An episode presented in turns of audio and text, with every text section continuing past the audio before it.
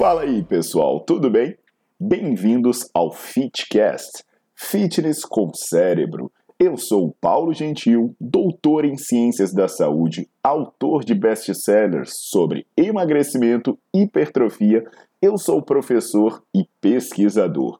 Este canal foi feito especialmente para quem gosta de cuidar do corpo, mas não descuida da inteligência. Aqui a verdade é dita com evidências científicas, doa a quem doer. Não esqueçam de seguir o canal e divulgar. E também eu convido vocês para olhar os links na descrição do canal para ver as minhas aulas, meus livros e também me buscar nas redes sociais.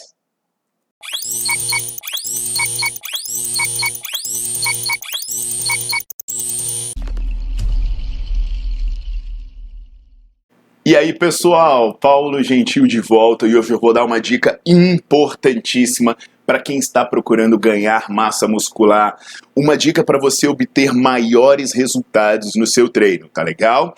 Antes de seguir, já lembra de dar o like no vídeo e de botar para seguir o canal, para se manter atualizado dos vídeos que eu vou postando por aqui toda semana. O que, que acontece, pessoal? Dentro das academias, a gente vê uma preocupação enorme com quantidade, principalmente quanto de peso que se pega. E aí a pessoa quer encher o exercício de carga e no final das contas acaba que ela tem que sacrificar técnica para levantar essa carga. E um dos aspectos mais sacrificados é a amplitude de movimento. É supino que não chega nem perto à barra do peito, é leg press que não chega a 90 graus, agachamento então nem se fala, né? Eu falo muito desses problemas no livro de emagrecimento e até tem um texto bem bacana no site do Giaz, recomendo até vocês visitarem bastante esse site, é um site com informação gratuita que tem texto sobre vários temas. O link está aí para vocês verem.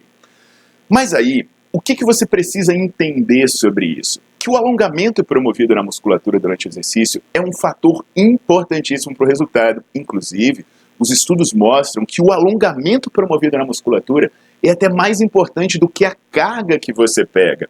Então, não é quanto de peso que você pega, é como você faz o exercício. Eu vou dar um exemplo de um estudo que foi feito por pesquisadores irlandeses e pesquisadores ingleses. Nesse estudo, os participantes eles foram separados em dois grupos. Um grupo fazia o exercício com movimentos curtos e o outro grupo fazia o exercício com movimentos um pouco mais amplos. Era um treino de pernas, né?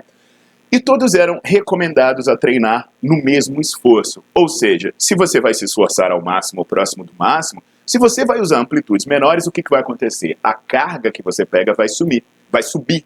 E de fato, o peso usado no treino chegava a ser 25% maior para quem treinava mais curtinho. Só que quando se avaliou o estresse na musculatura, independente da carga ser menor, o estresse na musculatura ele era 32% maior para quem alongava mais o músculo. E sabe qual foi o resultado disso? Ao final do estudo, o grupo que treinou com maiores amplitudes e menores cargas ganhou mais força, apesar de treinar com menores cargas. E a massa muscular foi impressionante. Ela aumentou 59% para quem treinou com carga menor e alongando mais, e aumentou 16% para quem encheu de peso e encurtou o movimento. Até a redução de gordura foi maior para quem pegou leve e trabalhou em maiores amplitudes. 22% contra apenas 5% para quem encheu de carga e encurtou o movimento. Ou seja, é ruim para a força, para a massa muscular e para a perda de gordura. Então esquece o peso que você pega e pense em fazer o exercício bem feito. E fazer bem feito envolve trabalhar com amplitudes adequadas.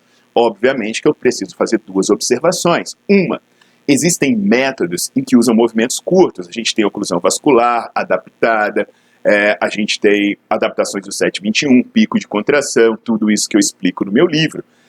Isso é usado para gerar um estresse metabólico aumentado, mas normalmente isso é combinado com repetições completas. Não confundam fazer o movimento curto com usar métodos que se beneficiam de movimentos encurtados em momentos específicos.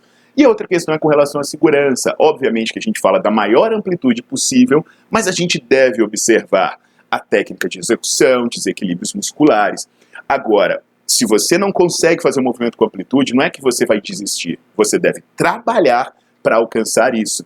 porque o que a gente sabe é que movimentos mais alongados são inclusive mais seguros, por exemplo, para o joelho. Então a galera que tem medo de condromalácia pode esquecer que isso é muito mais mito. Tá legal, pessoal? Entendido isso? Então vamos treinar com mais qualidade e se preocupar menos com a quantidade de peso. Mais informação sobre isso vocês vão encontrar no meu livro de hipertrofia e aí vocês podem encontrar ele no meu site. E aí você aproveita para assinar as aulas e dar uma conferida na minha agenda de cursos. Tá legal? Nos vemos em breve. Não esqueça de dar o like no vídeo e seguir o meu canal.